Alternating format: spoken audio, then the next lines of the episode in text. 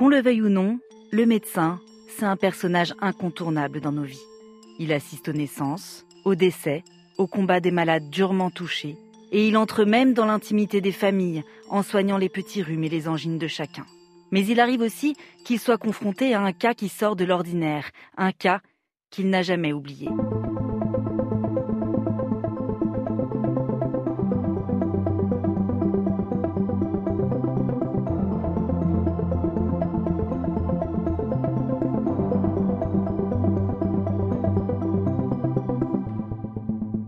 Je suis Éléonore Merlin, journaliste à RTL, et vous écoutez Symptômes. Dans ce podcast, des médecins se confient sur ce patient pas comme les autres qui a marqué leur carrière. Cette fois-là, ils ont douté. Ils ont mené une véritable enquête avec l'objectif de guérir et la peur de ne pas y arriver. Dans cet épisode, vous allez entendre le docteur Jean-Marc Aydin, médecin généraliste à Noisy-le-Sec, en Seine-Saint-Denis. Il va nous raconter l'histoire d'un de ses patients qui a bouleversé sa façon de pratiquer son métier.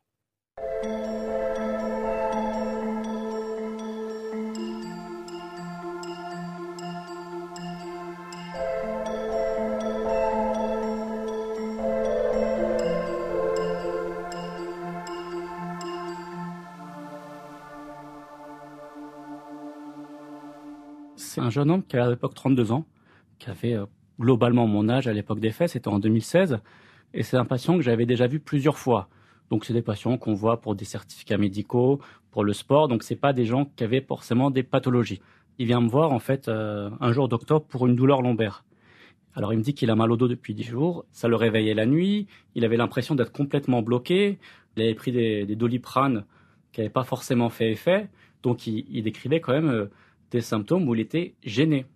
Et il y avait vraiment quand même un fossé entre ce qu'il décrivait et mon examen clinique qui n'était pas du tout contributif, c'est-à-dire que je n'avais pas d'éléments qui me permettaient d'affirmer que ce patient était en souffrance ou simplement qu'il avait mal. Les examens euh, pour l'appareil euh, lombaire, c'est exactement le même examen tout le temps. Donc on examine, on regarde s'il y a une raideur ou pas, on regarde s'il y a des, des, mobilisations qui sont douloureuses en actif ou en passif, on fait ce qu'on appelle le test de la sec, c'est-à-dire qu'on surélève la jambe pour voir s'il y a une douleur ou pas. Et globalement, pour ce patient en particulier, j'avais réellement rien vu. La distance doigt-sol, c'est-à-dire qu'on fait pencher le patient vers l'avant, a été euh, à zéro. Donc le patient pouvait toucher par terre avec ses doigts. Donc c'est qu'il n'était pas raide, pas de douleur, euh, la palpation était normale. Donc on est un peu dans le cas où on se pose la question, euh, voilà, quoi faire? Donc, Dans le bénéfice du doute, ben, on croit le patient, on lui prescrit des, antalgiques, des anti-inflammatoires. On l'arrête quelques jours. D'ailleurs, il était demandeur d'un arrêt maladie parce qu'il me dit ne pas pouvoir tenir sa place dans son bureau, donc je l'ai arrêté quelques jours, et euh, pensant sincèrement ne plus le revoir pour ce souci-là.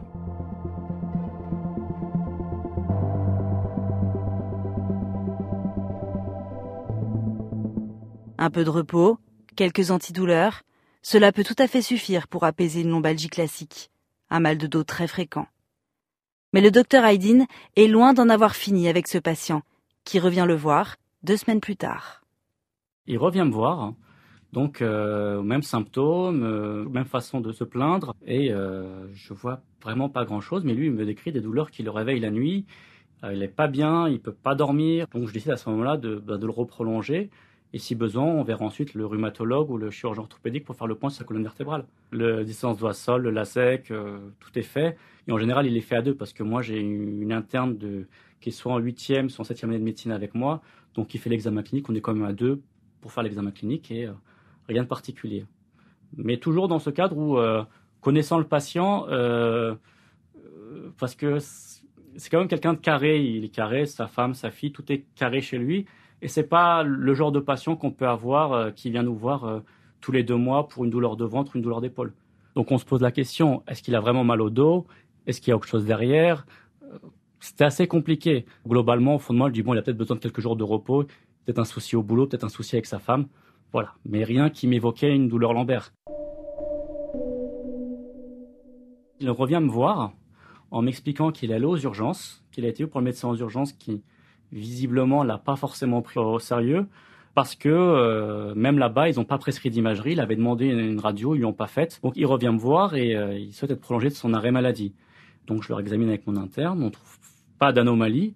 Donc on décide en fait conjointement bah, de l'adresser au rhumatologue et en même temps de prescrire une imagerie afin qu'il puisse faire le point là-bas et de savoir ce qui se passe. Il vient me voir le trois jours après et sur la radio il n'y a pas d'anomalie. Il y a une légère protrusion discale mais qui n'explique pas tous ces symptômes. En fait tout simplement un léger affaissement du, disque mais euh, ce n'est pas un élément euh, radiologique qui peut expliquer tous ces symptômes c'est pas d'éléments qui peuvent expliquer qu'il est complètement bloqué euh, du dos, qu'il se réveille la nuit, euh, qu'il a vraiment euh, de grosses conséquences dans son activité quotidienne et dans son activité, dans son travail en fait. Donc voilà pourquoi au bout d'un moment j'ai dit voilà je ne comprends pas, je n'y arrive pas, je vais vous adresser chez le rhumatologue. Il va voir le, le rhumatologue qui le voit deux fois, qui lui prescrit une IRM, donc une imagerie résonance magnétique qui est strictement normale, donc on peut même dire qu'en fait que la, légère protrusion discale qu'on voit sur la radio, c'est ce qu'on appelle en fait un artefact, en fait une fausse image. Le disque n'était pas forcément affaissé, c'est tout simplement la radio est moins précise que l'IRM et sur l'imagerie résonance magnétique, on avait un examen qui est strictement normal. Le rhumatologue me le renvoie avec un courrier en expliquant que, euh, que tout est strictement normal, que la distance doit être normale, que euh, en gros il ne comprend pas euh, la symptomatologie du patient en fait.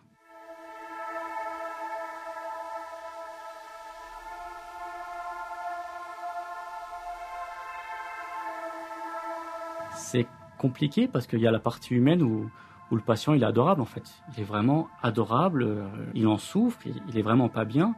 Et d'un autre côté, bah, vous l'examinez, vous êtes votre interne, vous dites en fait, euh, ouais. Et puis vous avez un rhumatologue qui voit euh, des patients toute la journée spécifiquement pour le dos, pour l'appareil locomoteur, qui vous dit, bah, l'imagerie est normale, il n'y a même pas cette fameuse petite protrusion, donc retour à domicile, et puis il revient voir pour un arrêt maladie.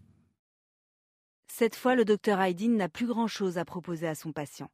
L'examen clinique, la radio, l'IRM ne donnent rien et il commence à douter. Et si ce patient lui cachait quelque chose?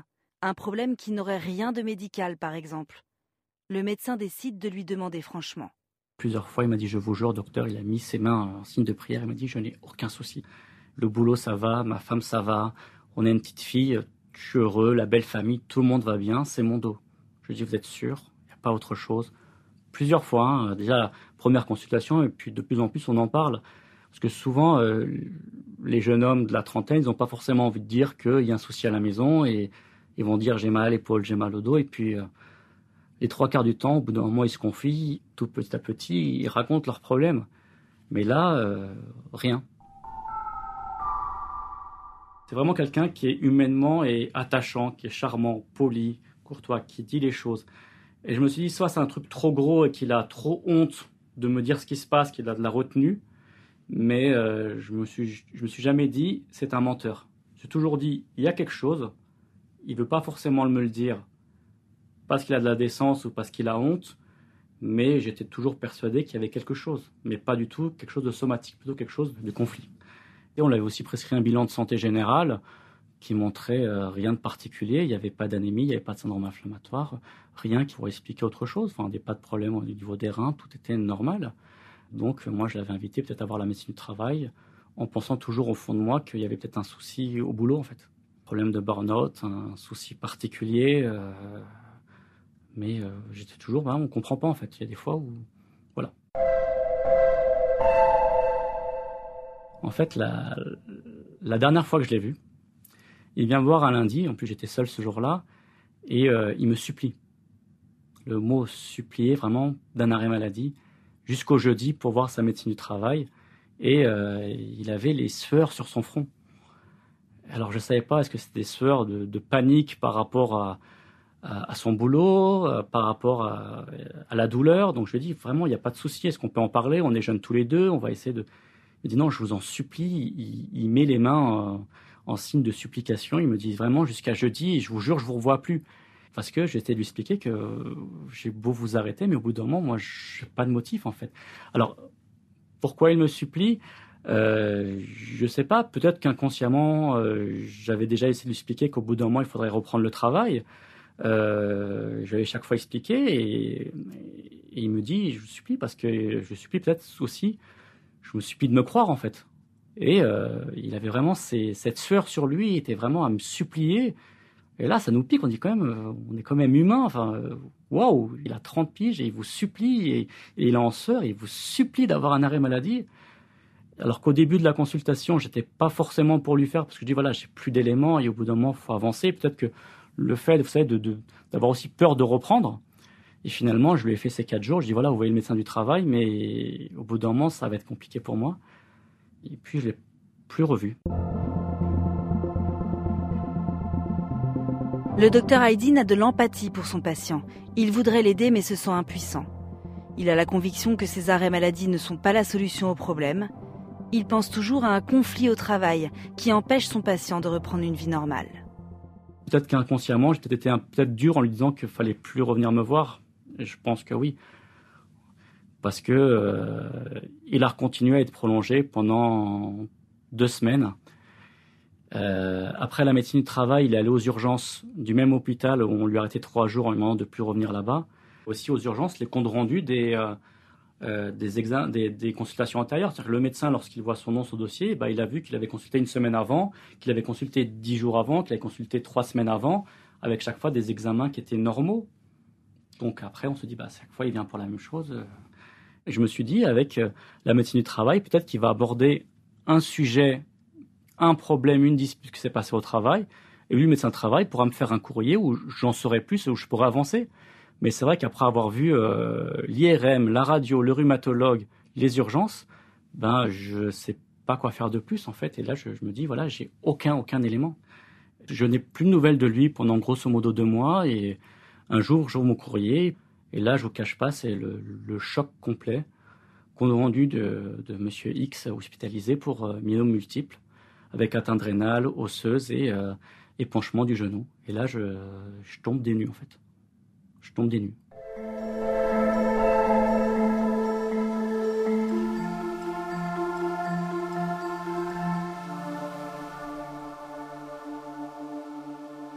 Le myélome multiple, c'est un cancer du sang très rare chez les jeunes.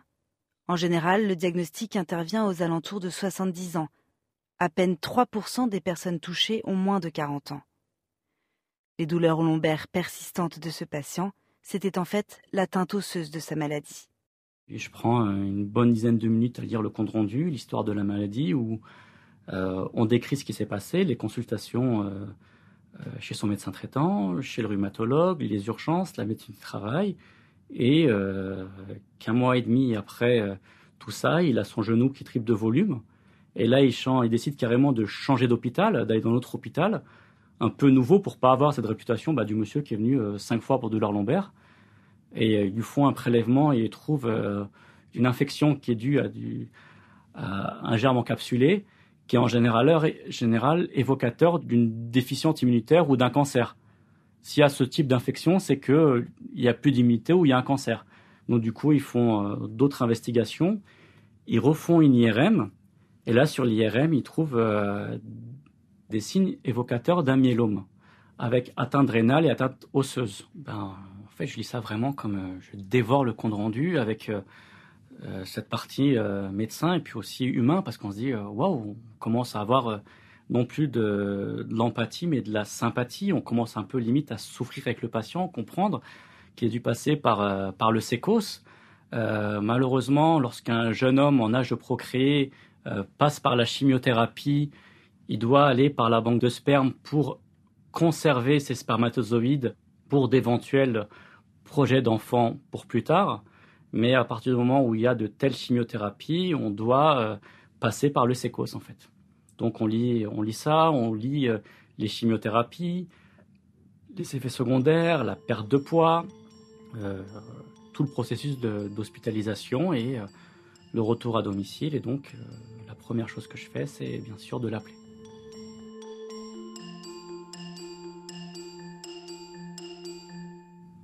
je pensais qu'il allait m'en vouloir. Il m'a dit bonjour docteur. Je dis bonjour euh, docteur Edine. Je dis comment vous allez Il me dit bah, ça tombe bien, j'allais vous envoyer un mail euh, pour vous demander de passer à la maison. Finalement, il... je dis bien, il me dit voilà, il faudrait renouveler mon arrêt c'est possible me faire mon 100%, euh, le protocole à l'affection de longue durée. Et puis j'ai plein de questions. Je dis il n'y a pas de souci, je programme ça. Est-ce qu'il y a une urgence? Il me dit non, je suis à risque à la fin de la semaine. Je dis bah, on va trouver un petit moment et bien sûr, on va passer vous voir et il n'y a aucun souci. Je passe le voir et puis c'est un choc en fait. 20 kilos en moins, il doit se servir d'appui pour, pour marcher, il peut à peine porter sa fille et il est complètement métamorphosé, il a vraiment perdu 20 kilos. Et donc là, on n'est pas bien. On se dit, ben oui, j'ai raté quelque chose, j'ai fait le mauvais diagnostic en fait. Il y avait sa femme, il y avait sa fille, on a pu parler euh, de plein de choses et, euh, il m'a dit directement, docteur, je, je vous en veux pas. Sincèrement, je vous en veux pas parce que le, euh, déjà l'hôpital ils m'ont expliqué qu'ils avaient récupéré tous les comptes rendus, que tout était normal et que il y a des fois ce qu'on appelle des retards diagnostiques entre les lésions et ce qu'on peut voir sur l'imagerie. Et, donc il n'y avait aucun souci, qu'ils le comprenaient, que ils m'en tenaient vraiment par rigueur. Il n'y avait rien évocateur d'un myélome, surtout qu'ils ont revu les images euh, là-bas il n'y avait rien qui était évocateur du, du, myélome en fait. Il y a certains tests euh, qui n'ont pas été faits. Lorsqu'on fait des prises de sang, on fait des bilans de routine. On ne fait pas forcément quelque chose qui s'appelle l'électrophorèse des protéines. Ça, c'est pas dans ce qu'on appelle un bilan de santé ou un check-up qu'une personne de 30 ou 50 ans viendrait demander à son médecin traitant. C'est quelque chose d'assez pointu. Et c'est vrai que dans le bilan de santé qu'on avait fait, on n'avait pas fait cette fameuse électrophorèse des protéines, mais qui avait été fait à l'hôpital euh, devant l'œdème du genou, le gonflement du genou et l'infection et le germe trouvé. Et là, ils ont trouvé quand même euh, des signes évocateurs qui ensuite ont lancé euh, d'autres batteries d'examen.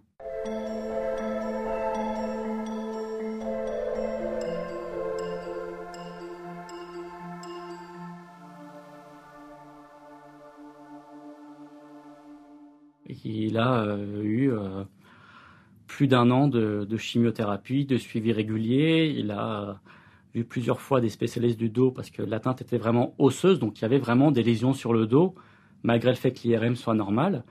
Et il s'en est sorti. Euh, il est toujours mon patient et je le vois régulièrement et ça se passe très bien. Il va très très bien. On en rigole tous les six mois parce qu'il a quand même un, suivi régulier avec des prises de sang.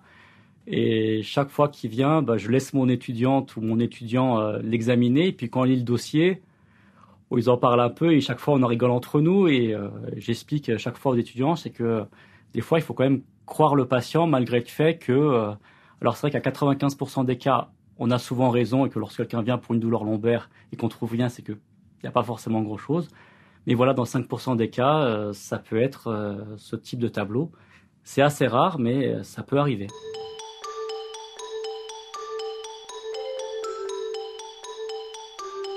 Pendant notre entretien, l'émotion du docteur Heidi est palpable. Qu'est-ce qu'on en retire comme leçon en tant que médecin quand on est passé à côté d'un tel diagnostic? Est-ce qu'on a des regrets? Cette histoire, elle a changé ma manière de pratiquer sur plusieurs choses. Euh, sur le relationnel avec les patients. Euh, je leur pose plus de questions. C'est vraiment à ce niveau-là. Est-ce qu'il n'y a pas autre chose? Euh, Je les mets un peu plus dans le dans la relation de soins, on va faire ça, qu'est-ce que vous en pensez, qu'est-ce qu'on ferait pas, qu'est-ce qui vous serait euh, préférable pour vous, c'est un peu plus les intégrer et de pas me dire bah euh, l'IRM est normal, donc euh, j'ai raison et il a tort et il y a autre chose qui est probablement un problème avec sa femme ou son boulot et on a tous raison les professionnels de santé. Dans ce cas-là, bah, on a tous eu tort, que ce soit le rhumatologue, le médecin du travail et, le médecin traitant. J'aurais peut-être dû encore plus, plus, plus gratter dans le diagnostic, c'est-à-dire que le jour où il est venu me voir en, me suppliant et avec la sueur sur le front, euh, lorsqu'il me dit non, non, c'est un problème médical, j'ai pas de souci, euh, peut-être que j'aurais peut-être dû encore plus fouiller et faire d'autres recherches, mais avec des douleurs lombaires et une IRM normale, c'est compliqué, je veux dire, euh, de chercher plus. Et c'est vrai que peut-être les prochaines fois, je me dirais, il y a peut-être autre chose et faire d'autres bilans en fait. Alors il y a une, petite blague en médecine, on dit lorsqu'on entend des, sabots derrière une porte, il faut d'abord penser à un cheval avant de penser à un zèbre. Mais malheureusement, il y a aussi le zèbre qui, dont entendre des bruits de sabots, il faut des fois aussi chercher. Et que si le patient vient vous voir autant de fois, c'est que peut-être il y avait quelque chose, et sur ce cas-là, il y avait quelque chose.